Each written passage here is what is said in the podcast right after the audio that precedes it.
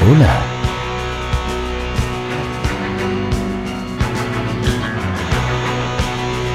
Bienvenidos una vez más a La Caverna del Topo. Hola amigos, soy Rodrigo Leutner grabando desde la ciudad de San Fernando en la sexta región de Chile Este, el episodio número 20 de su podcast favorito La Caverna del Topo.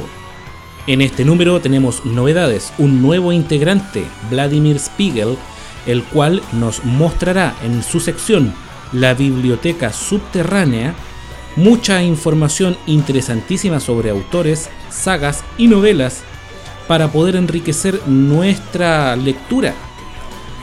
Además, tendremos una demostración de una de las eh, posibilidades del sistema operativo iOS, la cual nos permite realizar lectura continua en cualquier aplicación sin necesidad de tener eh, algo específico para leer instalado y con la pantalla apagada. Así que no se pierdan este episodio. Y recuerden nuestras vías de contacto. Página web www.lacavernadeltopo.cl Correo electrónico contacto arroba lacavernadeltopo.cl Twitter arroba la caverna del topo y pueden ubicarnos en ebooks o en iTunes como podcast La Caverna del Topo.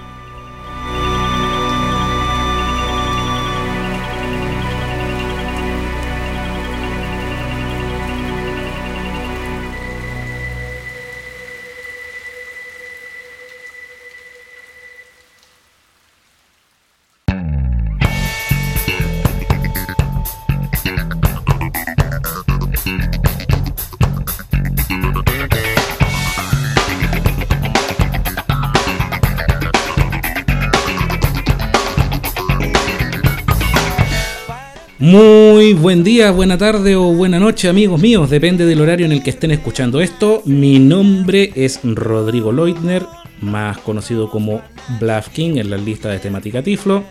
Y este es el episodio número 20 de su podcast favorito, esperamos, lo vuelvo a reiterar, La Caverna del Topo. Y junto a mí, mis contertulios, mis inseparables compañeros doña Paula Alarcón y don D'Angelo Guerra. ¿Cómo están chicos? Aquí bien, gracias. ¿Y ustedes? Bien, bastante Muy bien aquí nosotros también. Qué bueno, me alegro. ¿Qué de nuevo tienen que contar todos estos días, meses, semanas? Ya ni siquiera me acuerdo del tiempo que llevamos sin hablarnos, chicos. Con bastante calor, ¿no? Sí, el verano Sí. se nos dejó caer, pero... Parece que se nos vino así ya. Se demoró, pero llegó. Y llegó Se con las maletas grandes. clima, pero llegó, pero llegó. Eh, chicos, ¿qué les parece si, como ya es costumbre, empezamos este episodio saludando a nuestros queridos y fieles auditores que nos han mandado correos electrónicos, twitters o que se han puesto en contacto con nosotros vía la página web o cualquiera de las vías de contacto que tenemos para ello? Señorita Paula, Saludamos a Saidit Baez, a Iván Sangüesa Belmar y a Gerardo Corrillo. muy bien, don D'Angelo, Saludamos a Reinier Ginari. Saludamos a Eusebio Iborra. Y yo por mi parte saludo a Alejandro Sangüesa, a arroba tiflosur y finalmente a Joy Colón, un amigo de Puerto Rico que trabaja en la radio y que nos ha mandado muchos saludos. Así que un gran abrazo también para él. Eh, muchachos, hoy día tenemos bastantes novedades, les cuento. En primer lugar, tenemos un nuevo miembro a bordo de esta locura llamada La Caverna del Topo. Su nombre, Vladimir Spiegel. Él es una persona eh, la cual no pudo estar en estos momentos grabando esta, mm, eh, este opening de este episodio, pero que lo vamos a conocer dentro de pocos minutos, ya que él es la persona que nos va a deleitar con una nueva sección dentro del podcast de la caverna. Y esta sección se llama La Biblioteca Subterránea. ¿Qué les parece, chicos? Excelente. Va a aparecer desde las, Sí. desde las catacumbas, Catacumbas. Vladimir, eh, recomendando alguna que otra cosilla por ahí. Ya lo escucharán y ya se enterarán de qué estamos hablando. Exactamente, porque no sé si ustedes lo saben, pero esta caverna donde estamos aquí los topos cavernarios es bastante amplia y hay lugares inexplorados. Y el otro día Don D'Angelo estaba caminando por un lugar bastante oscuro, siniestro. Nosotros le decíamos, D'Angelo vuelve, y el D'Angelo no, si no pasa nada. Y de repente pasó rampante por un agujero y descubrió una biblioteca, señores, pero impresionante. Y eh, al mando de- de dicha biblioteca estaba un hombre muy sabio, que es nuestro amigo Vladimir, el cual nos deleitará con sus recomendaciones de autores, sagas, novelas, etcétera, etcétera, y al cual también ustedes le pueden pedir eh, a través de las vías de contacto que ya les hemos comentado y que además les reiteraremos más adelante. Em, le pueden pedir que les eh, eh, informe sobre algún autor o alguna novela o alguna saga que a ustedes les interese. Y en segundo lugar, en este episodio también tendremos una audio demo, como siempre, a cargo de quien les habla, en la cual se hará la demostración de cómo utilizar uno de los ajustes de accesibilidad de iOS para poder realizar la lectura continua de textos utilizando mm, un gesto simplemente sin tener que instalar nada. Es decir, nosotros mediante el flick con dos dedos de arriba hacia abajo vamos a poder leer textos en Evoque, en Safari, en Kindle o en cualquier aplicación a pantalla apagada como si tuviéramos un software de lectura de libros instalado. Esto es para las personas que no quieran instalar Mm, apps mm. adicionales. Qué interesante. ¿Qué les parece? Excelente. Y curioso, porque ese comando eh, yo no lo. Sí, sí, yo no lo sabía. Eh, bueno, por supuesto, también en los podcasts venideros iremos a comentar en algún momento algo que acaba de salir hoy. De hecho, me costó mucho conectar por aquello, porque está saliendo recién la actualización de iOS 9.2. Efectivamente, eso viene para nuestro especial de Navidad, señores. Todas esas tertulias. Exacto. Supuestamente, supuestamente dicen en el informativo que nuestro querido, apreciado, bien ponderado, delicado y a veces rabioso voiceover trae alguna que otra mejora. Ya lo, lo iremos a comprobar cuando eh, se actualice, porque en este momento somos varios en el mundo los que estamos descargando la actualización y los servidores están más lentos que un bolero. Interesantísima noticia, Don D'Angelo. De hecho, yo no lo he descargado. Así que lo haremos para poder en el próximo episodio, en el 21 o especial navideño, depende de lo que hagamos primero, poder eh, comentar las mejoras o, em- o empeoras, porque todo puede ser a esta altura ya. Claro, claro.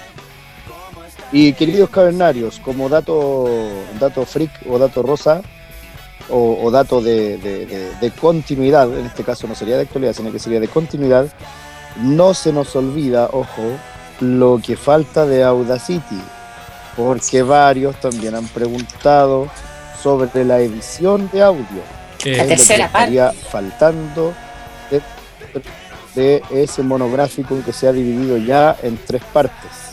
No, ya viene, ya viene, ya viene. Tranquilos, paciencia, es que no he tenido la.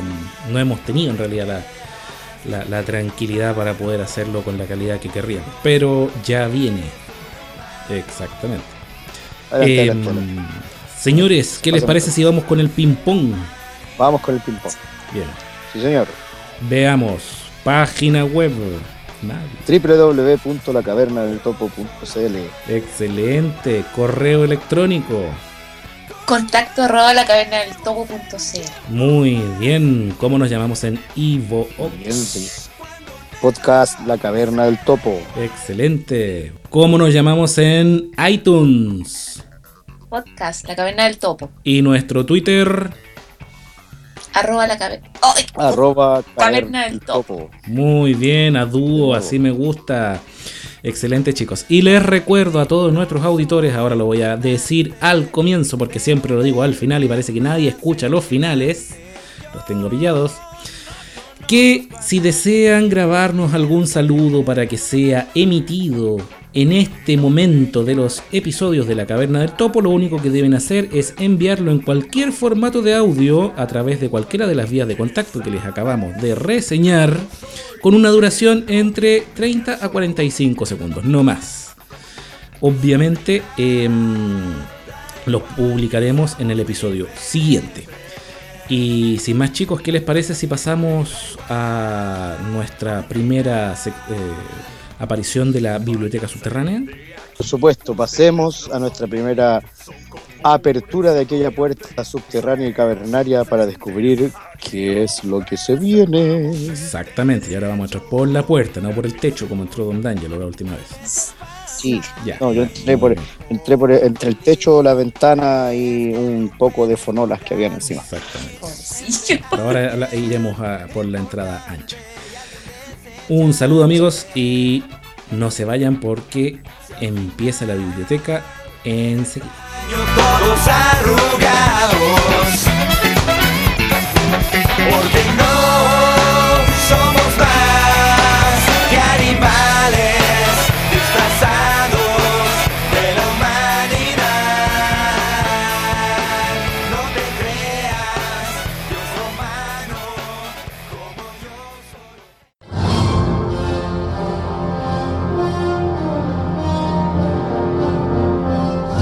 La Caverna del Topo, presenta.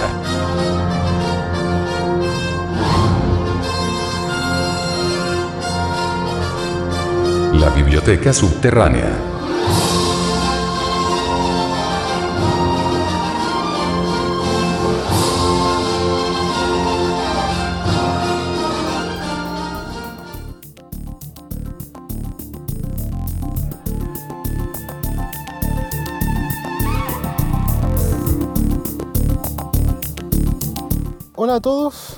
Saluda Vladimir Spiegel desde la comuna de Santiago, Chile.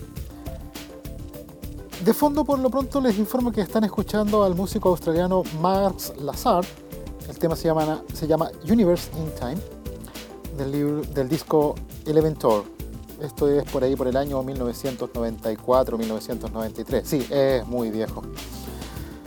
Bueno, la idea de esto es eh, hacer una recomendación de lectura, hacer una pequeña exposición de algunos libros y por supuesto que eh, voy a estar dispuesto a que me envíen sugerencias de libros para exponer, recomendar y o leer. La idea es que se produzca alguna interacción. Sin alargar mucho esto porque finalmente estamos dentro de un podcast, voy a hacer directamente la recomendación. Hoy quiero hablar de el autor Rick Riordan. Es un autor eh, de Estados Unidos.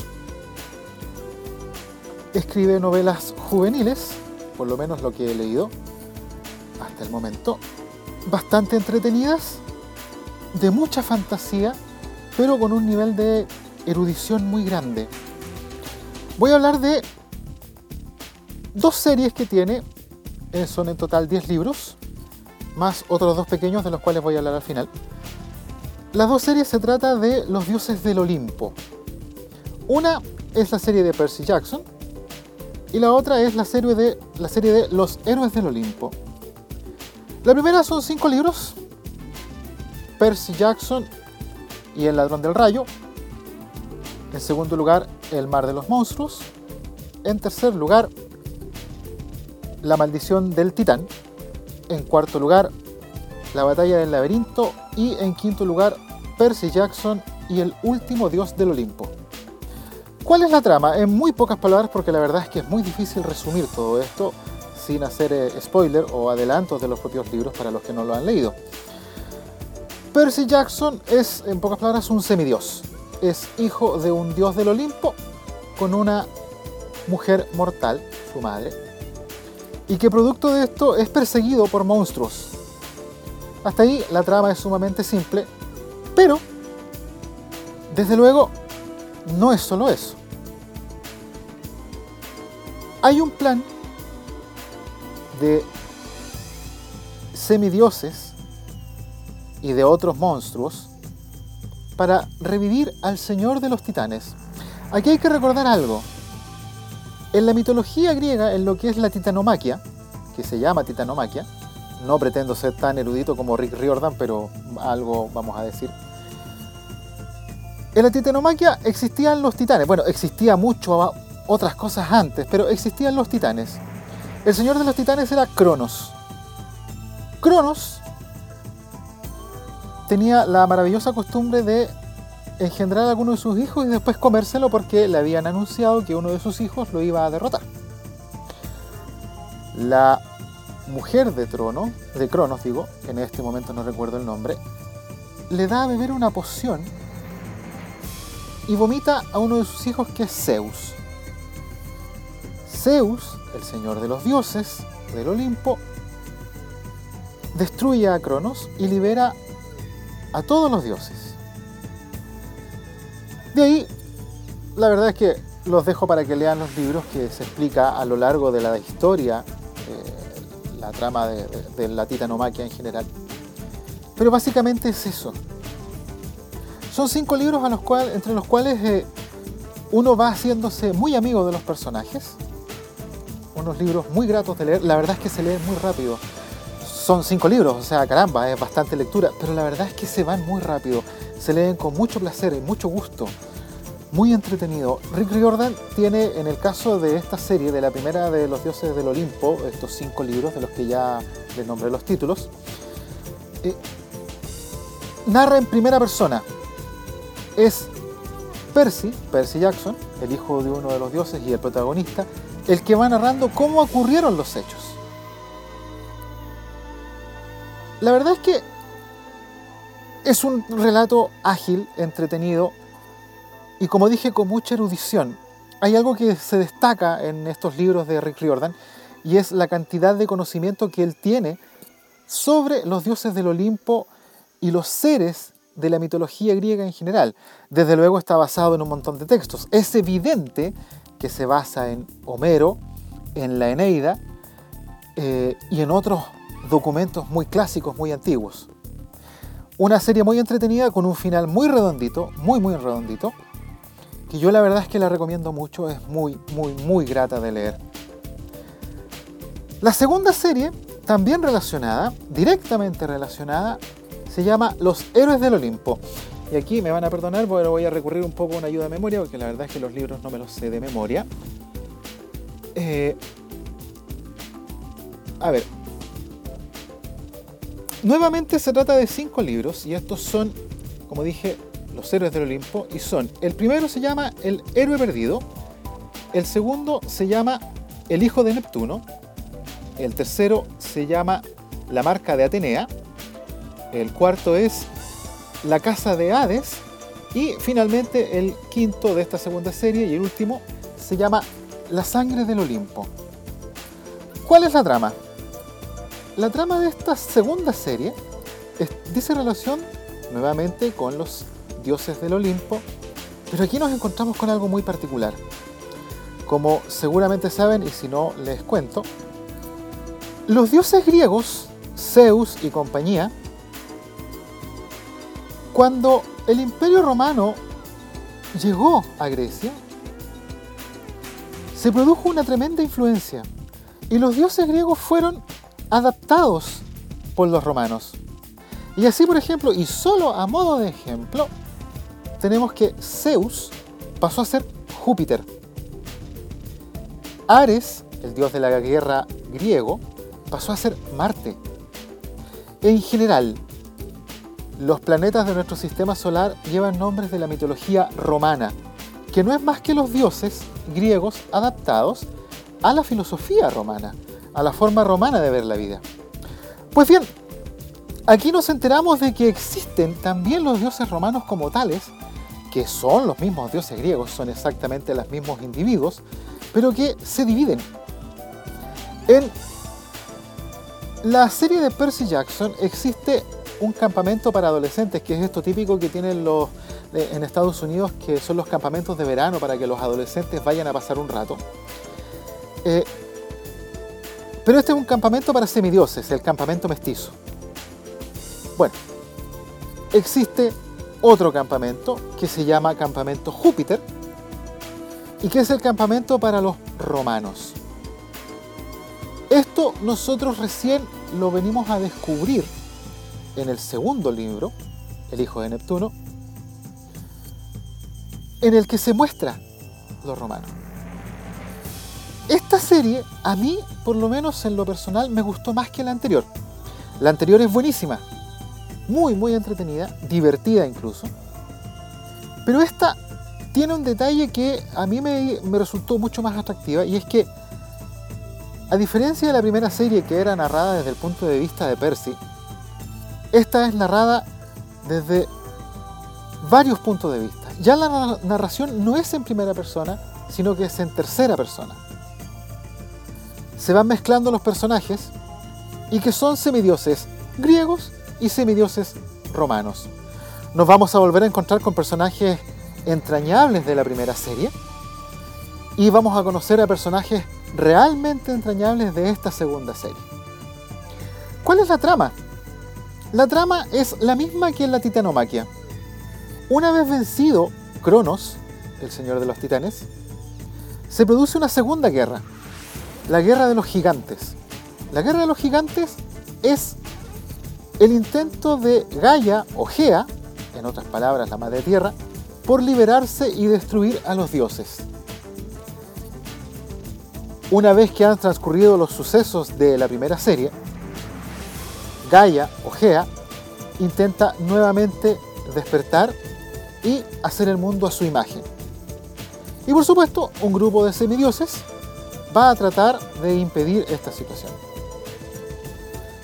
La gran ventaja, la gran, el gran plus que tienen estos libros, estos 10 libros, es que no se trata de que estén ambientados en los tiempos de la antigua Grecia o la antigua Roma.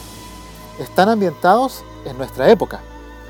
En una época en la que existe la tecnología, existen los teléfonos celulares, existe el Internet, y en donde los dioses se han desplazado en su poder a donde están actualmente los nuevos centros de poder. Así, primitivamente, los centros de poder estaban en Grecia, después en Roma, y ahora el autor nos lleva a los antiguos dioses a Estados Unidos. A modo de colofón, por ejemplo, el Monte Olimpo se encuentra por sobre el Empire State en Nueva York. El inframundo, el infierno, está donde solo puede estar el inframundo en Estados Unidos, que es en Los Ángeles, en California. Cosas así. Por ejemplo, Ares, el dios de la guerra, es un motociclista como dicen en los libros en España, un verdadero gamberro, un patán, un truán, con el pelo grasiento, con chaqueta de cuero, que anda en una Harley Davidson demoníaca. Son estas cositas que hacen que los libros sean muy entretenidos. Muy, muy entretenidos, muy dignos de leer. Eh, no son una pérdida de tiempo, por el contrario. Es más, yo por lo menos en lo personal, la serie de Percy Jackson me la he leído tres veces terminé hace pocos días eh, la segunda serie que no me la había leído. Eh, insisto, no es una pérdida de tiempo, vale mucho la pena leerla. Los personajes son realmente entrañables, pero hay una diferencia que es, a mi juicio, notoria. La primera serie es claramente literatura juvenil. Eso es evidente, se nota. El personaje narrador, Percy, Percy Jackson, en la primera serie, en los primeros cinco libros, es un narrador irónico, divertido, que hace mucho chiste. En la segunda serie ya no es un narrador en primera persona, como decía hace un rato atrás, sino que se trata de una narración de distintos puntos de vista. Sigue existiendo esa ironía, esa, ese humor, pero está mucho más disminuido. Los temas son más serios los temas son más de gente un poco mayor, tampoco tanto, pero un poco mayor. La verdad, vuelvo a insistir, yo recomiendo encarecidamente las dos series. Finalmente hay dos libros muy pequeños. Los expedientes del semidios y Diario de un semidios. Se pueden leer de manera independiente, pero yo en lo personal recomiendo leerlos después de haber terminado la segunda serie o como mínimo después de haber terminado el segundo libro de Los Héroes del Olimpo. Hay que tener cuidado. Hay que leer primero la serie de Percy Jackson y después hay que leer la serie de Los Héroes del Olimpo. Bien, agradecido a quienes me hayan escuchado, que se hayan dado la lata o el aburrimiento de escucharme. Cualquier sugerencia la pueden mandar a las direcciones que da mi queridísimo, queridísimo hermano Blafkin, Rodrigo, o bien a las direcciones mías de contacto. Mi correo es vladimir.spiegel 1971 calma, ya lo voy a deletrear. Vladimir es con B corta, con V. Spiegel se deletrea S-P-I-E-G-E-L. También me pueden contactar en mi Twitter, Vladimir Spiegel, todo junto, arroba Vladimir Spiegel. Y voy a hacer lo posible por contestar los correos. Voy a hacer lo posible por eh, asumir todas las sugerencias que me hagan si es que quieren hacerme sugerencias. Esto es una prueba, estamos recién empezando con esta idea con, con. Y eh, por lo pronto les adelanto que para la próxima edición de La Caverna del Topo voy a hablar sobre algo que en este momento está sonando muy fuerte, que es los Juegos del Hambre, con el estreno de la segunda parte de la última película, Sin Sajo. Libros también, entre comillas, juveniles, pero que son algo completamente distinto. Que estén muy bien y bueno, será hasta la próxima.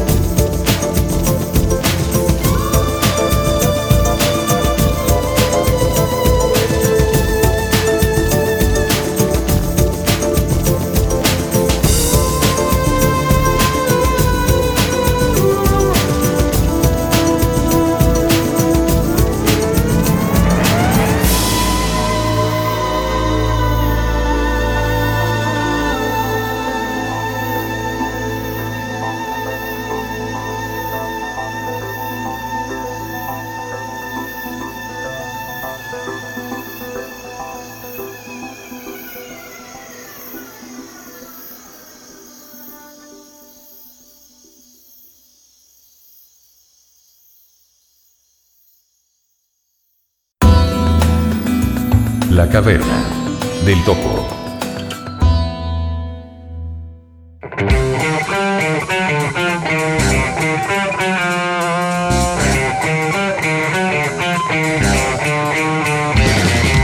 Hola amigos, espero que hayan disfrutado esa excelente reseña sobre el autor Rick Riordan y las eh, novelas escritas en torno al tema del Olimpo, realizado por nuestro querido amigo Vladimir Spiegel, el cual nos acompañará a partir de este momento en las distintas secciones eh, llamadas la Biblioteca Subterránea en nuestros próximos episodios. También estará en algunos debates tecnológicos, en fin. Es un nuevo miembro y esperamos que eh, lo acojan y sea de su agrado el trabajo que él va a empezar a desarrollar para ustedes junto con nosotros. Y para complementar lo que nuestro amigo acaba de decir, vamos con un tip, una mm, información útil a nivel de lectura de libros para las personas que les gusta leer, pero que por A, B o C motivo no quieren instalar ninguna aplicación adicional. Por ejemplo, como Capti o Voice Dream, que fueron las que recomendamos la semana, la semana pasada, no, el podcast pasado en el número 19 eh, para iOS. Si bien estas aplicaciones cumplen con acababilidad, con todas las necesidades que una persona pueda tener a la hora de leer, por A, B o C motivo ustedes pueden no querer instalar estas aplicaciones o pueden necesitar leer en otras circunstancias. Lo que les vamos a explicar hoy nos permite, utilizando un comando del sistema de accesibilidad de iOS, leer cualquier pantalla, o sea, cualquier ventana del sistema con la pantalla del teléfono apagada. Vamos a ver cómo se activa esto. Encendemos nuestro teléfono con iOS 8 o iOS 9 instalado, ya que en otras versiones del sistema esto no funciona. Encendemos nuestro teléfono, voy a apretar el botón de desbloqueo, 21 y 33. voy a colocar mi dedo en el lector de huellas para que se autentique Reloj, bien. 21 y Estamos en el 33. escritorio. En el escritorio debemos entrar a ajustes, en ajustes en accesibilidad, en accesibilidad en voz. Para ello ustedes localicen el icono ajustes y ejecútenlo. Yo lo tengo bastante escondido, así que yo voy a usar el spotlight. Voy a colocar un dedo en el escritorio del Carpeta teléfono juegos. 12 aplicaciones. 1 ítem 9. para decirle a VoiceOver que lo que voy a hacer a continuación va a ser hecho en el escritorio. Y ahora con tres dedos voy a hacer hacia abajo Spotlight. y se abrió, abrió el spotlight. Y en el spotlight voy a escribir. A. A. El J. J. J de ajustes. 11 ítems Y encontró 11 aplicaciones o 11 ítems, porque no solo son aplicaciones que empiezan con AJ. Vamos a ver la primera. Ajustes. Oh, herramientas. ahí está. Botón. Entramos a ajustes con un doble tap. Ajustes. y en ajustes avanzo con flick derecho hasta general. Ajustes. Modo avión. Wi-Fi. Bluetooth. Datos móviles. Compartir internet. Notificaciones. Botón. Centro de control. Botón. No molestar. Botón. General. Botón. Ingreso en general con un doble tap. Ajustes. En general avanzo con flick derecho hasta accesibilidad. General. Información. Actualización de software. Siri. Botón. Búsqueda Spotlight. Botón. Handoff y aplicaciones CarPlay. Botón. Accesibilidad. Botón. En accesibilidad entro con un doble tap Accesibilidad. General. Botón atrás. y aquí busco voz con flick derecho. Accesibilidad. Visión. VoiceOver. Zoom. No. Invertir colores. Escala de grises. Voz. Botón. Ingreso en voz con un doble tap Accesibilidad. Botón atrás. y aquí con flick derecho busco la opción mágica. Voz. Cabeza. Leer selección. Cuando selecciones text. Leer pantalla. Activado. Leer pantalla. veces para cambiar el ajuste. Ustedes la van a tener desactivada. Actívenla con un doble toque en, el, eh, en esa opción para que quede activada. Y con esto ya van a tener lista esta opción. Minimizan con el botón Home accesibilidad porque ya no lo necesitan, los ajustes, perdón. Y ahora, desde cualquier aplicación, desde eVoc, desde mm, Safari, desde cualquier página, ustedes van a poder leer sin necesidad de tener nada más instalado. Vamos a ver cómo sucede esto. Y para ello vamos a ir a la aplicación Mail. Esto lo podemos hacer en cualquier aplicación. Safari, etcétera. Vamos a entrar a Mail. Mail. 75 Toque el icono mail que está en mi escritorio y le voy a dar un Pulsa doble tap. abrir. Y aquí Mail. voy a buscar entre mis mail un mail que yo sé que es largo.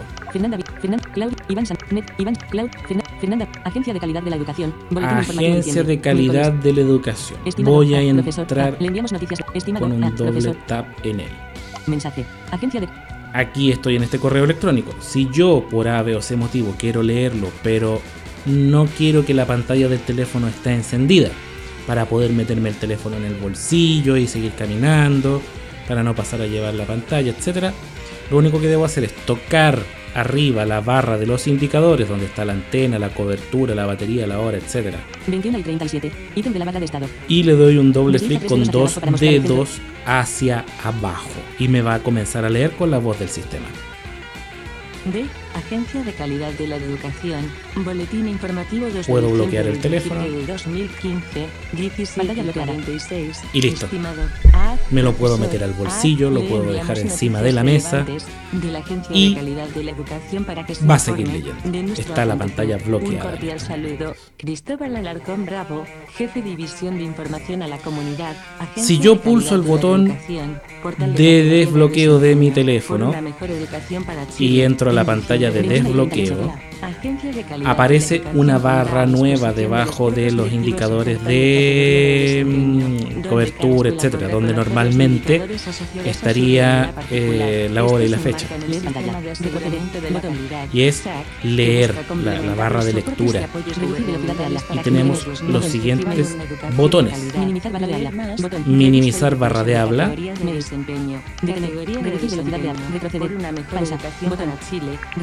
Ahí le puse pausa, ¿se fijan? Para. Minimizar barra de habla. Botón. Minimizar barra de habla es el primer botón. Voy a ir con flick derecha. Mail.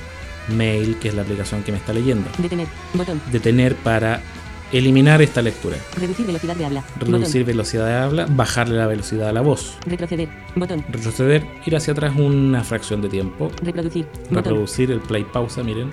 Pausa. Fortalecimiento de la agencia en el territorio nacional. Reproducir. Lo activé y lo desactivé con un doble toque. Un doble tap. Ahora voy con flick derecho, Avance rápido. avance Botón. rápido Aumentar velocidad de habla. Botón. Aumentar velocidad de habla. y no hay Botón. más. Voy a bloquear mi teléfono con el botón de encendido apagado. Pantalla Y eso es. Y esta barra de habla la pueden invocar ustedes en cualquier aplicación de iOS. ¿Cuál es la desventaja? Porque a mí en lo personal no me gusta mucho. Porque el control remoto de los audífonos no funciona con la barra de habla. Por lo tanto, si ustedes pulsan el botón play pausa del control remoto del audífono, no va a lanzar ni va a detener la lectura de la barra de habla. Todo lo contrario, va a lanzar la reproducción que ustedes hayan tenido en curso, ya sea de un audiolibro, de una canción, de un podcast. Y el problema que aquí va a suceder es que si ustedes se llegan a olvidar que esta barra de habla no es compatible con el audífono y pulsan el botón play pausa, la barra de habla se bloquea. Por lo menos en iOS 9.1. Vamos a ver si en el nuevo iOS 9.2, como lo comentó Danger al principio de este episodio, mejora un poco la cosa. La vamos a probar y les vamos a contar. Pero en iOS 9.1 se bloquea y ya no se puede volver a lanzar el habla. Por lo tanto, hay que tener mucho ojo con los audífonos cuando usemos esto. Pero es muy cómodo si es que estamos navegando una página web, consultando una información, encontramos el artículo en, Safari que estamos buscando, colocamos el, arriba el, lector, ¿cierto? Activamos el lector. Después tocamos la barra de indicadores arriba, la barra de estado y le damos un flick con dos dedos hacia abajo para que se largue la lectura. Bloqueamos la pantalla, la metemos al bolsillo y nos ponemos a hacer cualquier otra cosa mientras eh, el sistema nos lee. Y eso es todo amigos míos. Esperemos que hayan disfrutado esta demostración y que les sea de utilidad.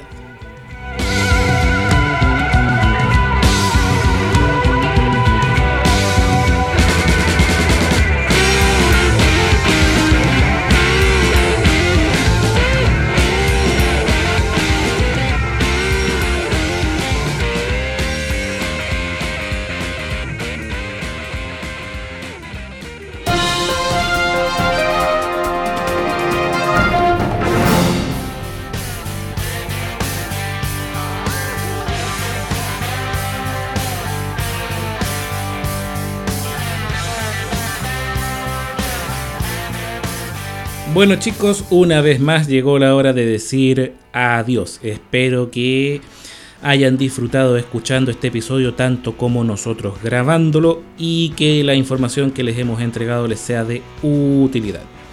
Les recuerdo a nuestros eh, topos cavernarios que nos escuchan que pueden mandarnos sus saludos mediante y consultas, obviamente, mediante los distintos medios de contacto.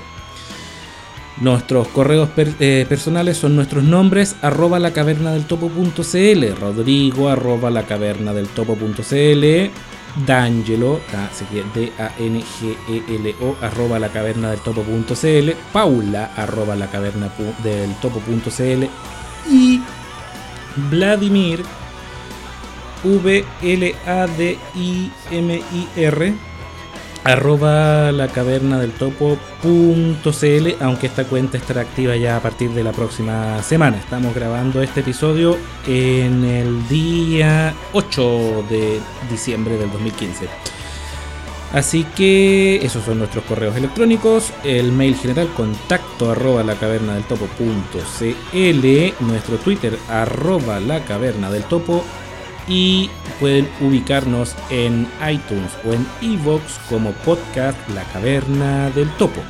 y naturalmente en nuestra página web www.lacavernadeltopo.cl. Recuerden también que pueden mandarnos sus saludos de voz a cualquiera de estas vías de comunicación y en cualquier formato y nosotros lo publicaremos en el siguiente episodio a continuación de los saludos a los auditores que nos hacen consultas. Un gran abrazo y nos vemos en el próximo episodio.